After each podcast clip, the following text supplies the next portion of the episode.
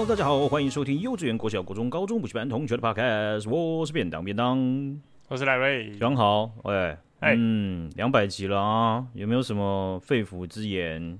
然后除了感谢的话，你看，你看，马上就感谢的话，乐色，而且还这么敷衍，给给我认真道谢哦，讲啊，没有。这样子，这样子糊里糊涂的啊，这样子夯不啷当的就两百集了，是不是？这怎么弄？对啊，这怎么搞？哎、欸，其实其实没有特别的感觉，就两百集好像就跟平常录平常的集一样，好像就跟我跟你就不不会特别想要帮他庆那个过纪念日一样。他会炸掉吗？不会，他是一个不容易炸掉的人，所以我才能这样子、啊。哦，所以他其实也会炸，但是不是炸这么严重。我觉得这个这一点他应该是比较不会那么炸。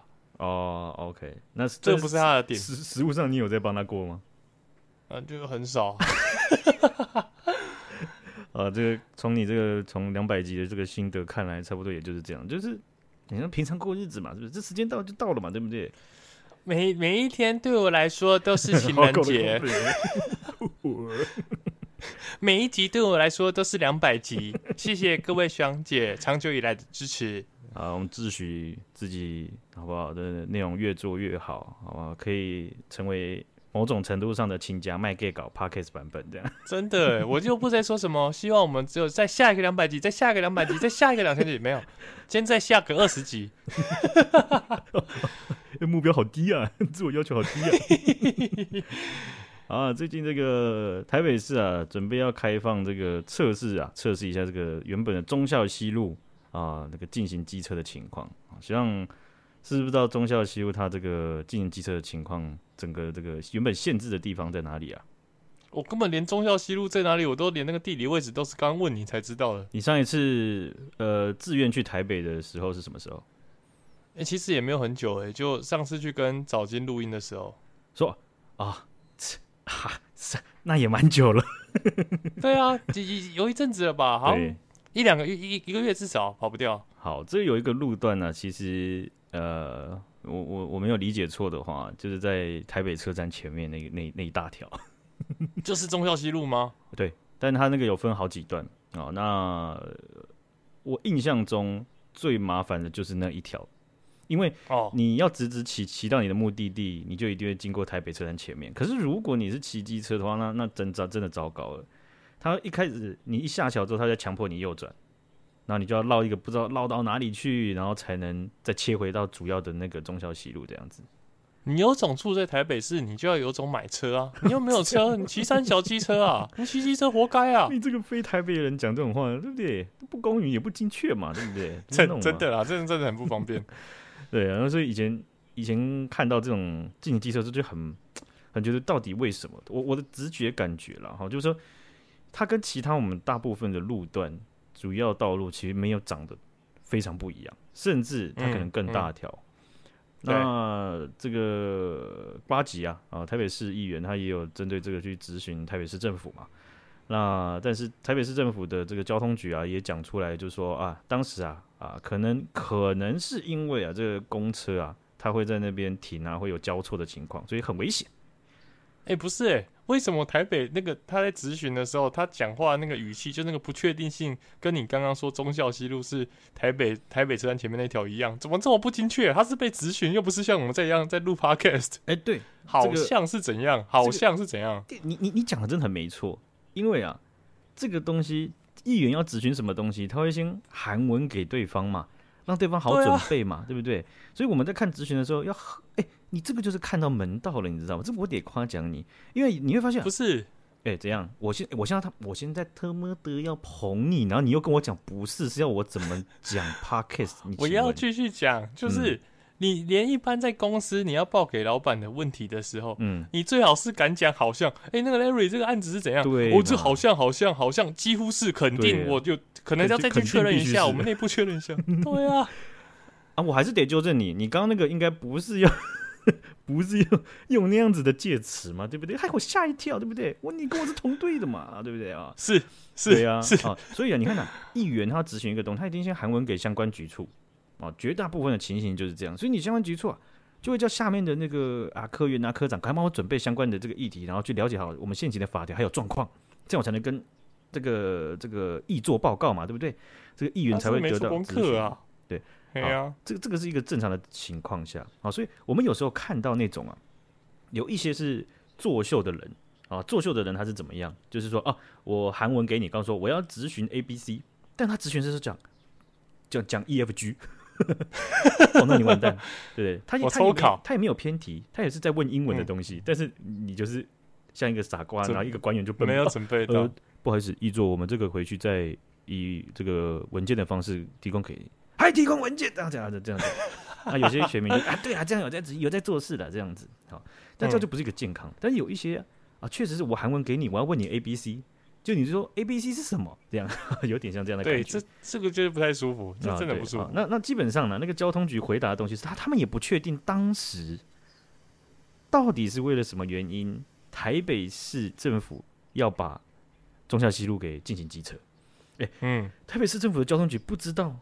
哦，当然是年代是有一点时间了，但我也不觉得那个是到亘古的那种程度啊，怎么会真的没有办法了解到呢？啊，是怎样？职场的那个老招，我不知道。前面这个案子是我前辈做，他离职了啊，跟没有没没有交接那么好，这个我不确定。哦啊，就没有资料可查。不是吧？你是市政府哎、欸？对，那邱威杰议员他就有问到这件事情，就是说，哎、欸，那当时你们不知道原因，那好。现在你们认为的原因是什么？就是他一直持续在进行机车的原因是什么？你要维持他进行机车要有个原因嘛？啊，嗯，对啊。所以简单就有讲到这个东西，这跟我自己在猜测的东西是不是太相关的？我觉得很有可能的是维持门面，哦，比较干净，对不对？咱们首都的这个车站，车站前面那怎么可以有那个什么什么机车在撸来撸去的呢？对不对？不好看，这么弄嘛？对啊，丑丑丑嘛，对不对？啊啊，这个哦，这个不是我们的这个立场啊，这个是我们模仿某一种立场的立场。要要先讲清楚 哦，对对对，等下这集被吐口水啊。有时候预有些预防针是后面打也蛮有效的。没，真的晚一点打，晚一点打。我们之后预防针都是在要录完的时候。谢谢大家。没有，我们刚才那玩笑是开玩笑的，太久了吧？好，那我我我有这样的想法，像你，你看我之前有分享过嘛？我在大学时期，我有自己骑机车，然后到桃园机场附近停，然后走路进去二航下，然后搭飞机出国。啊，这样子哦，好好，我出社会之后就不用骑机车了。我大学的时候骑机车，我到现在都还是在骑机车，啊，我还有在骑机车啊，徐阳，你怎么这样子呢？对不对？我们都是，我们都是好朋友。啊，那那个时候我就会觉得说，为什么机车它不能骑到航下的载客区？嗯，对不对？我们的我们的机车，好比说像日本，他们有些机车啊，它规定说 CC 数在多少以下的时候，你是不能双载的，即便它的设计有双载，但你不能双载。啊，那但我们好像没有相关法律，他就直接禁止，就啊，你机车不能进到桃园机场这样子。那是我觉得很不合理嘛，对不对？啊，那骑机车载客了，这个怎么了吗？我觉得门面问题，门面问题这个东西可以讨论。可是台北市政府他把台北车站前面这这个进行骑车起来，我觉得那个理由应该就有包含到门面问题，但是不敢讲，或者是你知道，就是不敢讲，然后去做这样的事情，我觉得不合理啊。怕被讲门面问题被靠背啊，但是我觉得，如果其实骑机车很美好，尤其是夏天的时候，有很多热裤妹妹，啊，穿很短。啊，我骑车的时候很无聊，哎，骑车我就是右边耳朵听 podcast，嗯，然后左边眼睛在瞄左边那个美眉的脚，右边眼睛在瞄右边姐姐的脚，哎，哎，这样。这么热，我我坐在车上也可以看。看，好屌，还还有冷气，所以嘛，这个路上最美的风景就是骑机车的年轻美眉们。我对你，我对你的愚昧感到不耐烦。你以为只有骑车可以看，对不对？呃呃，那差别呢？不是呃，汽车呃，汽车族呢，他还可以贴那个不会被警察临检的超黑的那个玻璃隔热纸，还看不到明明，还看不到他在看明明，这样子。不是，机车也是有 OK 的。嗯、我就连下班有时候我都会把那个安全帽，不是有两种镜片吗？对，外面是第一层是透明镜片，第二层是墨镜嘛。啊，这样子。你晚上你还是可以把墨镜拉下来 危险了，视线不好。给我拿起来哟。那就跟你汽车，隔热纸贴很黑时一样啊。我们可以把远光灯开起来，我们可以把雾灯都开起来，超过分。不是，其实我超不能理解那个把那个隔热纸贴超黑的。我这次去台南，然后我就坐我朋友车，嗯，然后我朋友右转进那个旁边那个交流道的时候，对，他又突然把那个，然后我脸就噗，然后一直渗红，一直渗红。我想说，哎、欸，啊，你刚刚把窗户拉下来说，哦。贴太黑了，看不到。这不要贴太黑，那白痴哎、欸！哎、欸，好危险哦！你贴很黑，真的打开远光灯一定有用，而且雾灯也会有用。所以以前真的不太能理解说，为什么有些车它在路上，或有尤其是有些某些计程车，为什么全部的灯能开就开？到底为什么？后来才发现，坐过那种对坐过很黑的那种车，才发现 真的是有用。哎、欸，干！我终于。终于理解这件事，因为我最近我骑车的时候，然后我骑的那条路是比较偏向比较暗，路灯比较暗的。对。然后我就想说，干为什么每次就会有一两台给小或三四台给小车，他妈远灯都给我开着，嗯，然后他们开着，然后我骑机车就被照眼睛就很不舒服，然后我就会受不了，然后嘎嘎，然后我一把远灯按下去。不过我现在终于知道为什么他们要这样做了。对，我基本上以前在骑机车的时候，只要对面的有这样的话，我一定还是开远灯。呃，有些人可能会觉得很白目，可是。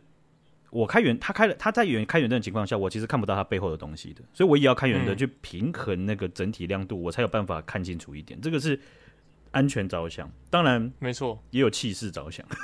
不过我的理由就没那么单纯，就单纯不爽啊，单纯不爽，亮三小我要亮回去。但是我的车是那种十年前还是七八年前的。啊，你你啊，所以那个灯不怎么亮。我觉得我就算按远灯，那个亮也是那种黄灯，然后也没有多亮，就是小鸡在挣扎的感觉了。没错，没错。对啊，那个我真的是遇到大概三五百次，才有一次对面的驾驶在我闪下远灯之后呢，他才发现哦，他自己的雾灯没开，没没关，然后他就把雾灯赶快关起来，这样。这一种有 sense 的驾驶现在已经越来越少。我跟你讲，你闪到那一下刚好可能就是我，这样吗？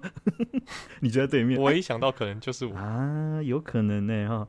好，那我们来看一下最近台湾发生了一件非常罕见而且跟汽车有相关的警察贿赂呃收贿的事件。嗯，这个怎么搞的呢？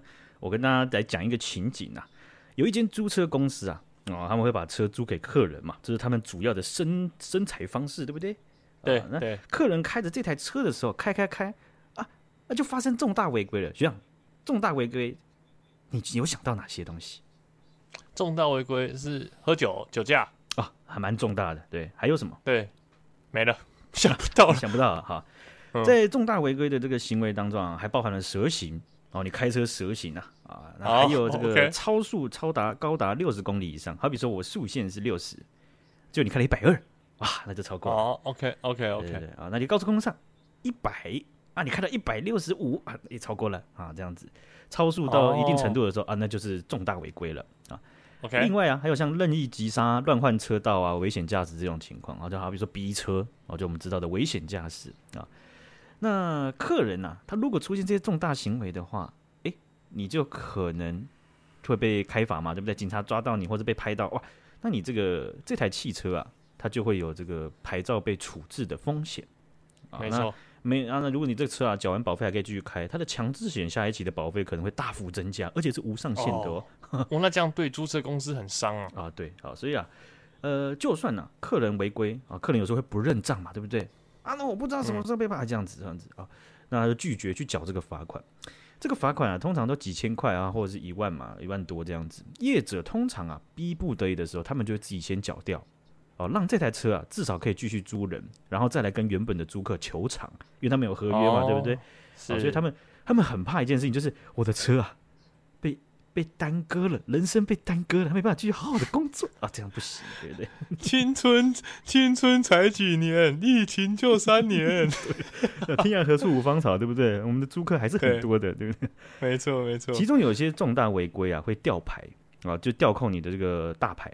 啊，好比方说，他一掉就掉六个月，哎、欸，你一辆要拿来租车赚钱的车子，平均一天哦，你给他算七百块的租金收入，因为有时候没有租嘛，对不对？有时候有租，嗯嗯、你平均算起来七百块一天，六个月一百八十天，那你有差不多快十三万呢，啊，所以这个这个这一笔钱，你们让他躺在家里面白白丧失相对的十三万，租车业者不能接受了，没错，不能接受。他们呢，就想到了一招，就是把这台呀、啊、吊扣牌照的这个车辆啊开出去路上，被警察拦检到。吊扣期间，你却还行驶车辆，按照规定开罚三千六，并且把你的这个牌照吊销啊！吊销，嗯，听起来啊、呃，好像看起来完蛋了嘛，对不对？你连牌照都没有，那你是不是就没有大牌了，对不对？他们是被吊销之后可以再重新办一个证照，因为那是租车，所以这样是一个解套的方式。没错，他就这样做。希望你真的不会做节目，因为我下一句明很明显就是要讲我的答案，然后你猜到了，那又怎么样呢？哦，是不是证明你很聪明吗？并没有，并没有。到底会不会做节目？对，破梗小天王，你看，看我现在怎么接，怎么搞？他的做法就是说，你先把这三千六的罚款缴掉，然后重新领牌，而且附带的一个效果很重要，就是你原本的那些惩处也会跟着失效。哦，那赖瑞早就知道啦。那。那那你想要怎么样呢？你到底想要表达什么呢？没有没有没有，抱歉。我这好好的一段稿呢，你没办法把我衬托出来我的辉，我我我的光我的光彩，然后呢还把我搞得跟狗屎一样，到底是怎么样呢？抱歉抱歉抱歉。好，这个吊销之后啊，你原本的陈楚辉跟着失效，这个哦、呃，听起来就是一个我们在制度上面的漏洞嘛，对不对？嗯，嗯。好，那你重新领牌之后，哎。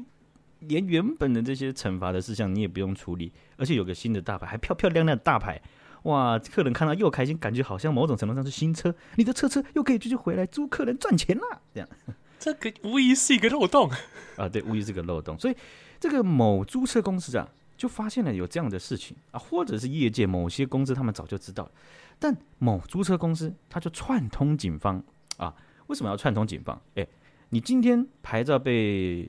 被这个吊销啊，对不对啊？那结果你开在路上，警察不会没事拦你吧？对不对啊？嗯、所以呢，嗯、他们呢、啊、想说比较有系统的去做这个东西，而且又不让别人发现，其实有这样的漏洞哦。对啊，他们就串通警方。为什么？你看，要是、啊、我每次都上路啊，然后就一直按喇叭，然后一直直行，然后警察就来，然后就在哎哎，先生你为什么要这样做？边哎，警察就会发现说，哦，也有这样的漏洞哎，对不对？啊，那这个.这个事情就曝光了。所以啊，他们呢、啊、就想说跟警察合作啊，非法的那种合作啊，就是让约好啊，让警察在某个道路上啊，就曝光，嗯，就知道啊，对，就是要拦检注册公司的那一台车了。我就哦，抓到了哈，吊扣期间还敢开出来了哈，看我怎么把你吊销驾照。然后啊。这名看起来很尽心尽业的警察，他的财产就多了几千块，然后或一万多块的收入了。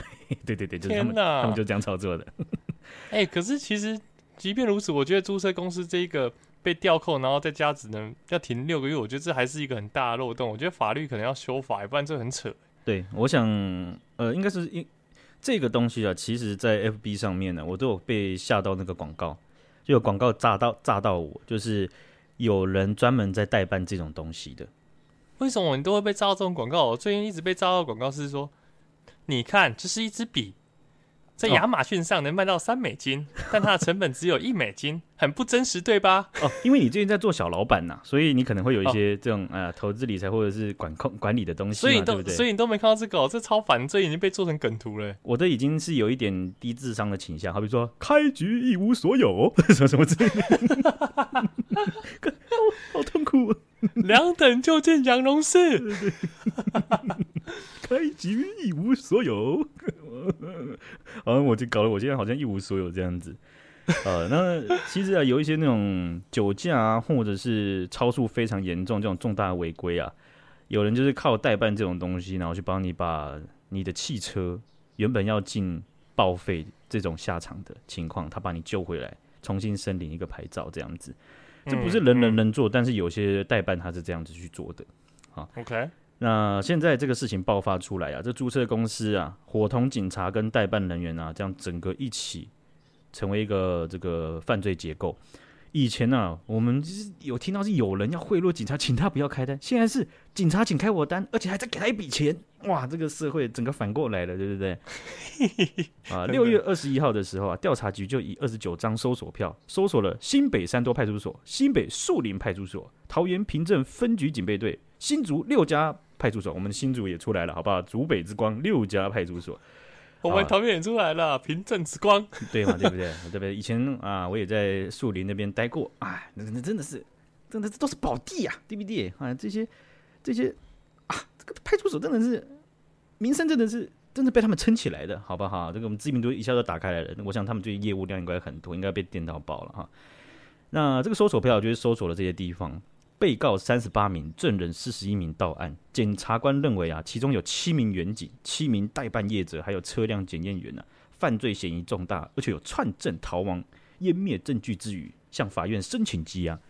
啊，这件事情我这个看了一下他的那个这个阶段性的那个判决的这个这个结果啊，哇，我觉得说这样子的东西啊，他们绝对不会是做是什么什么十十几个还是几十个案例啊，一定很长很长这样搞。哎、欸，我觉得这就是搞不好就是大部分租车业都内内有的行规啊，按按按来的行规，就知道遇到这种事，因为现在法律没办法处理，所以他们只要透过这种方式处理。对，呃，不，不是法律没办法处理，是法法律预想是你这个车，你就是拜拜了。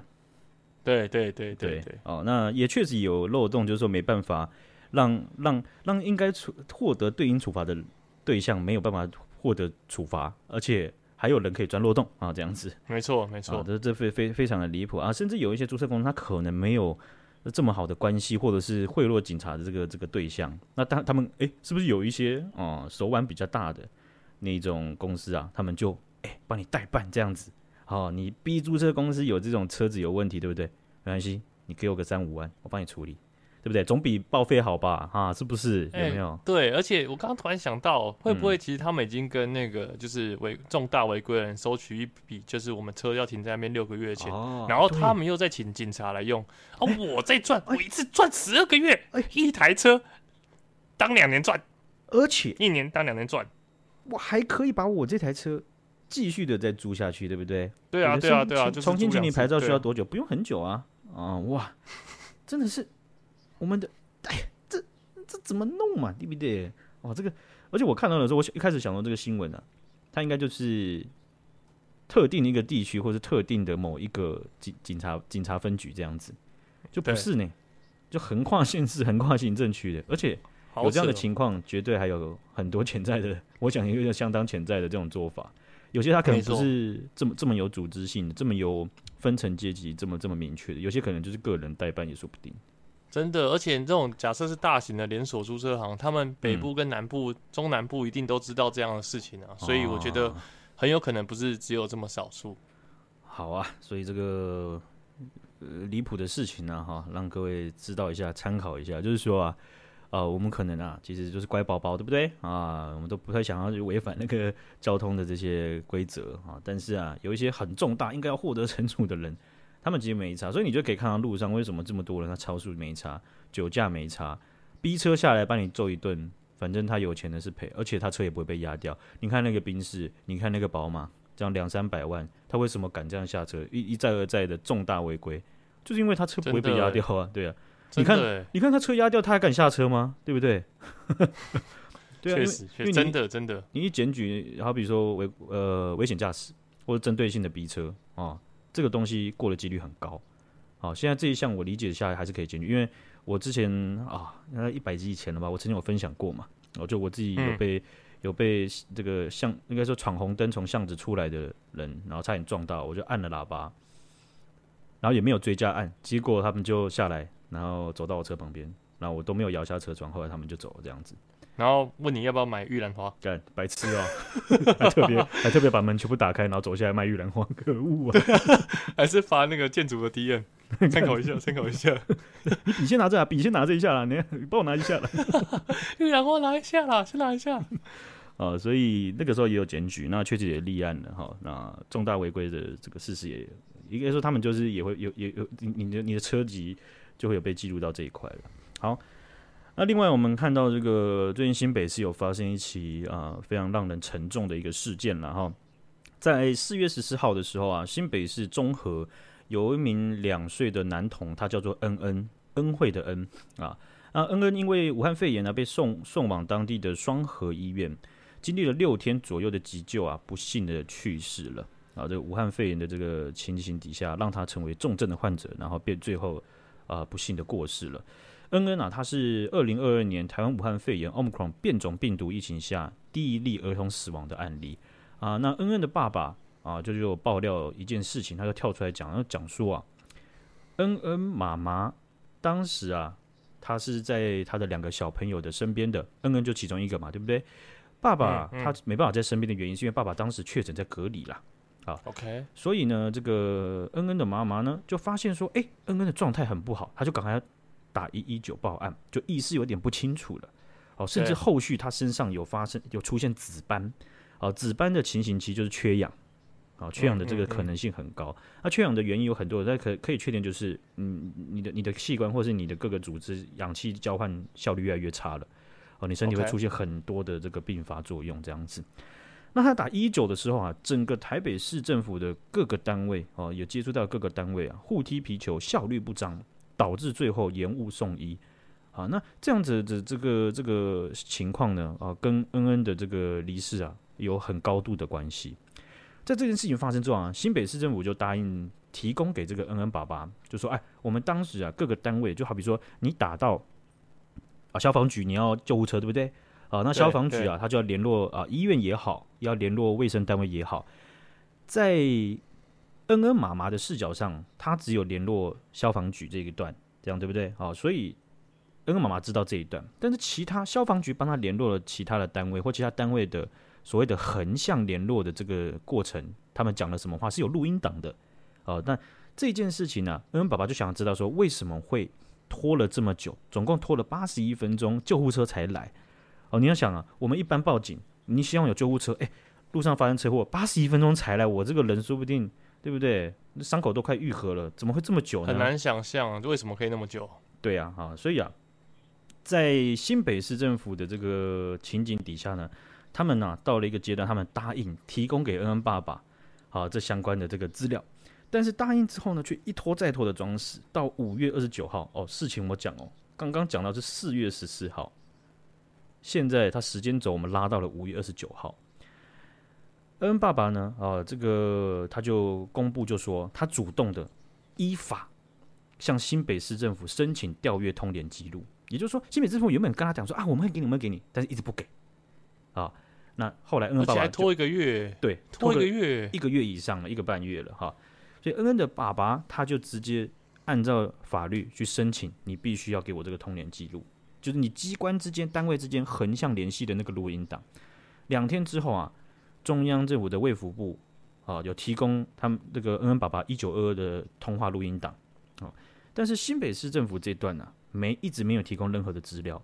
到了六月五号，大概过了一周左右，新北市政府啊依然用很多不同的理由拒绝提供录音档啊，包含就说哎呀，这个录音档里面啊，因为报案中心啊很繁忙嘛，对不对？所以啊，除了你的案件啊。隔壁在接接线的那个人呢、啊，他可能也会讲到其他民众的个资啊，所以我们不能提供给你这个东西呀、啊。啊，哇塞，那我那我那我就想说，哎、欸，不对呢，这个理由怎么听起来都很干呢？对吧？对啊，超干的、啊，听到都会不爽那种。你的录音档，你整个录音档这样子，涉及到这么多民众的录音档。然后你都你都你的资讯都交叉录音了，是不是？所以这些东西其实事实上全部的录音档基本上没有公开的可能的嘛。那我们要对啊，你录这个东西干嘛？真的？那你现在才知道吗？代代表说你们这个录音设备跟完全没作用？你现在才知道吗？对啊，这很离谱啊，对不对？啊，那你一开你现在才知道，或者一开始就知道，那是不是应该要做的事情是，你要把录接线的人员。他的那个环境空间给隔好嘛，对不对？那总会录到别人的声音 这还要便当教你吗？所以返回来讲，怎么怎么想都会是觉得这个理由是很干的嘛，对不对？啊，对啊，对啊。几经波折底下，最终答应了恩恩爸爸前让他前往消防局去听取录音。为什么是消防局呢？因为他们只愿意提供给恩恩爸爸消防局那一段的录音啊。就是其实他们在横向作业上面呢、啊，涉及到很多单位啊，那但是他们只愿意让他听其中一段，而消防局跟呃他跟医院的录音，或者是他跟卫生局通报的录音啊，都被拒绝提供，因为啊，他们认为家属非通话当事人。哦，什么意思啊？啊就说恩恩爸爸、恩恩妈妈，你们没有在消防局跟卫生局之间通话的时候，你们是在电话里面的，你们没有，所以我们没办法提供给你听。我想说，哎、欸，这个这个理由真的是逻辑真的是毁灭了。如果我在那通电话里面，我干嘛要听？对啊，我就知道我在讲什么了。我真的觉得新北市政府这样子的发言真的是智障到爆。我我我我我我看了之后就觉得很离，每一个理由，每一个提出来很干的讲法，都是在挑衅你的智商有多高，你知道吗？真的哎，没想到啊，在这样子拒绝提供的言论出来之后，隔天有一名前消防员张经纬他就爆料，他说。恩恩爸爸有后来呀、啊，是新北政府勉为其难的让恩恩爸爸去消防局听某一段录音，对不对？但是当天他在听这个录音的时候啊，长官下令动员一一九一一九上上下下伪造报案，就是赶快打啊，打进去报案，这样子打在报案中心报案，包含休假的执勤员啊，将所有的无线电的音量开到最大，然后在那边讲话，而且还要求执勤员大声问案。为了营造环境很嘈杂，然后充满各自的假象，哦，所以就是他他讲了一个谎，就说：“哎呀，因为那个现场啊，你们的录音档为什么不提供给你们其他？就是因为现场太嘈杂，而且有其他民众的个资嘛。所以啊，因为把他到消防局的时候，他们就模拟那个情况，直接重讲的，可是全部都是造假的，根本不是现场当时真的会发生的情况。而这真的有够扯诶，这个。”这个前消防员张经纬啊，他讲的意思就是他爆料的意思就就是说有人跟他讲这件事情，消防局和其他科室的人员被要求被长官要求要往内互打啊，我还不只是当下的人，我还其他的科室、其他的单位的人，赶快打到勤务中心啊，打到这个报案中心去假报案啊，反正这整个，而且我觉得最离谱有一段就是啊，这个长官还下令强迫局本部一楼的南亚分队假装有火警。正在抢救，大声呼喊无线电，营造纷乱情景。哇塞！好，这件事情爆出来之后啊，消防局局长啊，他就在新闻当中声明说呀，啊，这个录音我们提供不提供理由是因为有各自的这个东西啊。结果恩恩爸就要讲说，没有，录音品质非常好，而且并没有录进其他民众的个资，完全跟消防局长讲的完全不一样。啊，那结果呢？在这个前消防员他爆料出来之后，新北市政府啊认为这个东西他们是模拟，让恩恩爸爸知道说当时的环境大概是怎么样。好，所以我们没有造，他就说我们没有造假，我们只是模拟。啊，那新北市政府呢？他讲完这段的时候，他还讲说我们会对这个前消防员张继伟提告。对，不是啊。这个时候为什么要模拟啊？人家就去你们那边收听，那就是要听到清楚，而且你都知道你们那个音档的品质。如果你们听过，知道是好的，然后你干嘛？人家在专心听的时候还要这边模拟嘈杂状况，是超级不合常理的，那个逻辑整个爆掉哎。对，我现在这段讲就是说啊，在六月十七号的时候，媒体人周玉蔻啊，这个当很久记者的周玉蔻啊，他。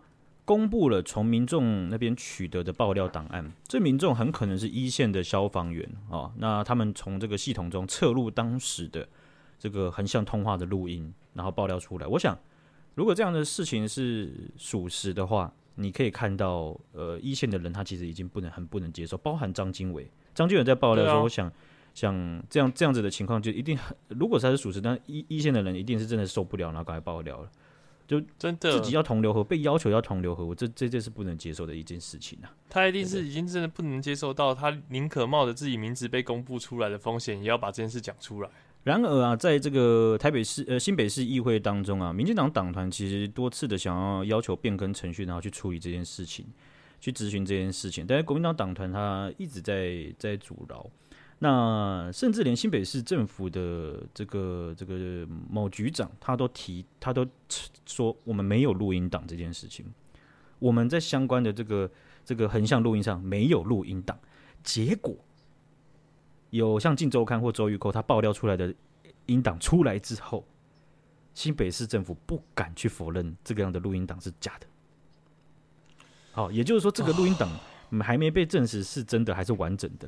但是新北政府并没有去否认，但是最完整的应该要是依法，新北市政府已经被要求调阅了，他们提供出来的东西，对啊，对不对？但是他们到现在一个都没有提供出来，只有那一个给恩恩爸爸听过，但也只有恩恩爸爸听过，他也不能把档案带出来或公布出来。哎、欸，这真的超恐怖的一件事，因为依法行事不就是民主社会最难能可贵的其中一件事吗？那如果连现在做最基本的这种事情，我们都没有办法得到保障的话，那谁还愿意去相信政府？这真的是一件非常，我完全不敢想象，如果发生我自己身上，然后再透过法律也没有办法得到正确的帮忙，或者是怎么样的，我真的觉得太恐怖了。这件事情从恩恩的离世的那一那几个小时开始，一切的事情就已经荒腔走板了，也就是说。新北市政府，他无论是嗯某些政务官，还有到新北市政府整个在这件事情上的作为，已经有很明显的违法乱纪的情况。那最初恩恩的离世，当时他过世之后，媒体有去有去联络恩恩的爸爸，希望他能够针对这件事情有有一些回应。刚刚爸爸回应媒体是说，他现在没有办法去回应这样子。是，是，没想到再过几个小时之后，也就是隔天的早上，呃，新北市长侯友谊他就主动的，没有经过同意的公布了恩恩的死讯。啊，然后当时他认为是中央的防疫措施出了问题，但这件事情呢、啊，在爬出之后呢，其实有一个很大的关键点，为什么会需要？八十一分钟救护车才能派出去，因为我们一般的理解就是说，哦，不对啊，我我现在车祸，我打救护车就会过来嘛，对不对？啊，怎么是什么样的情况致使会需要到八十一分钟？这个关键点在于新北市跟其他的地方政府做了一件不一样的事情，他们多做了一件，他如果你是确诊者，然后你需要派救护车的话，消防局啊或相关单位，你必须要由我们地方的卫生单位同意，好比说。在恩恩的这个案件当中，恩恩妈妈打电话请消防局说：“我小孩已经很严重了，请你派救护车。”消消防局他没办法直接派，他因为他知道说：“哦，他这小孩是确诊的，对不对？”他必须要联络那个这个综合的这个卫生卫生卫生所，诶，卫生局要卫生局的人员统一分派。结果这件事情变很吊诡。他们打给消防局，消防局要求派要求这个卫生单位派车，卫生单位还几经波折之后打回给消防局，叫消防局派车。哦，所以这整个八十一分钟浪费了一大堆时间，而且过程当中并没有很有效率的去传达资讯。每一个几乎每一个横向作业不同的人员，他就在重新确认一次情况，然后确认一次各自，确认一次这个身份证字号，确认一次妈妈的名字、小孩的名字啊，然后老二的名字是什么样。所以这这件事情呢，这我先讲哈，就这这个公周玉蔻和镜周刊公布的整个的录音档，各位网络上可以找到，我强烈推荐大家去听一听。好，因为这个东西，我认为它是一个非常可以直接让你了解到这个事情到底发生什么样，到底发生的情况到底会是什么啊。然后我这过程当中看起来。平凡无奇的制度，它到底会造成某些情况会有有多么的让人没办法接受？没错，就你看，我跟你都没有小孩，基本上听到这，我真的是很鼻酸啦。我也是，我也是。怎么会有一个情况会被搞成这样子呢？那在这样子呃不幸的事情发生之后啊，新北市政府到直到我们现在录音呢，其实他都是一直一直没有正面去回应的，甚至现在。台北市呃新北市长侯友宜，他要讲就是说责任他全扛。我不客气的讲一句，就是干话。在责任政治底下，你身为地方政府的首长，这件事情本来你你的预防、你的执行、你的后续的这个这个出错的这个承担和修正，都是你要来执行。你这样经过了这样将近两个月，然后你们一直掩掩盖，然后隐藏，甚至去欺骗。恩恩爸爸欺骗社会，然后现在跳出来，终于这件事情爆开来之后，然后回答一句说：“责任我扛。”干话嘛，对不对？这听起来很猛了，听起来很猛，很猛对，但本来就该你扛，怎么？是啊，然后呢？啊、然后接下来呢？对对，然后呢？哦，所以啊，这是新北市政府到现在他的公开声明还是认为说，他们的作业流程依当时中央相关规定执行，但其实啊，在在整个的中央的指示底下，他没有跟你讲说你必须要通报地方的卫生单位，然后统一进行派车，因为这样会耽误时间呐，对不对？嗯嗯。嗯，而且你他他中央中央的指引，他其实是也也也另外一块是这样。假如说你自己你自己本人，或是你身边的人，或是你的小孩，发生了某些很危急的情况，那你就只能就既有的装备，你尽可能的穿着，然后自行前往。啊、对，或者救护车有某些原因它不能到的时候，请你自行前往。所以他没有限制你说你一定要通报卫生单位，因为在这过程当中，连消防局哦，他的同仁打给卫生单位的时候，卫生单位将近有半个小时没有人接电话。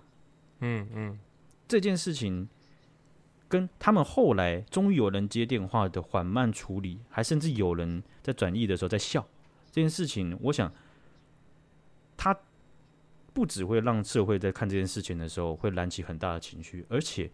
他在实物上讲求效率、人命上面的这个救治上面，绝对也是该被改善的一块啊。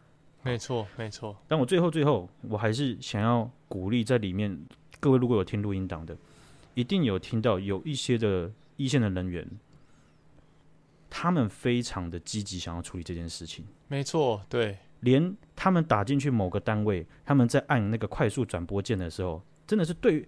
对方的答录机一讲半个字的时候，他们马上把那个转播的那个分机按进去。没错，你可以看到他们真的非常急。那你也可以看到说，在台湾的媒体，好比说，呃，周玉蔻或其他的，你可以看到这个前消防员等等的。其实我认为这些人他都是承担了相当的风险，在做一个他认为对的事情。你知道台台湾的社会，其实你你说除了民主，还有还还有在整个社会的自由和氛围底下，有很多具有良心而且勇敢的人。我觉得。我们有时候啊，其实会分不清楚什么人是坏人，或者什么人是不可信的。但是，像是这些站出来勇敢的人，我们很确定一件事，我们可以 support 他，对不对？我们可以，没错，可以，没错，赞扬这样子的行为。所以，这是我想我们很我们在消极情形下，我们积极可以做到的事情。没错，一起保护他们。对，好，今天的东西就分享到这边啦。谢谢学长，谢谢学长姐，大家再见。谢谢大家，大家拜拜，拜拜。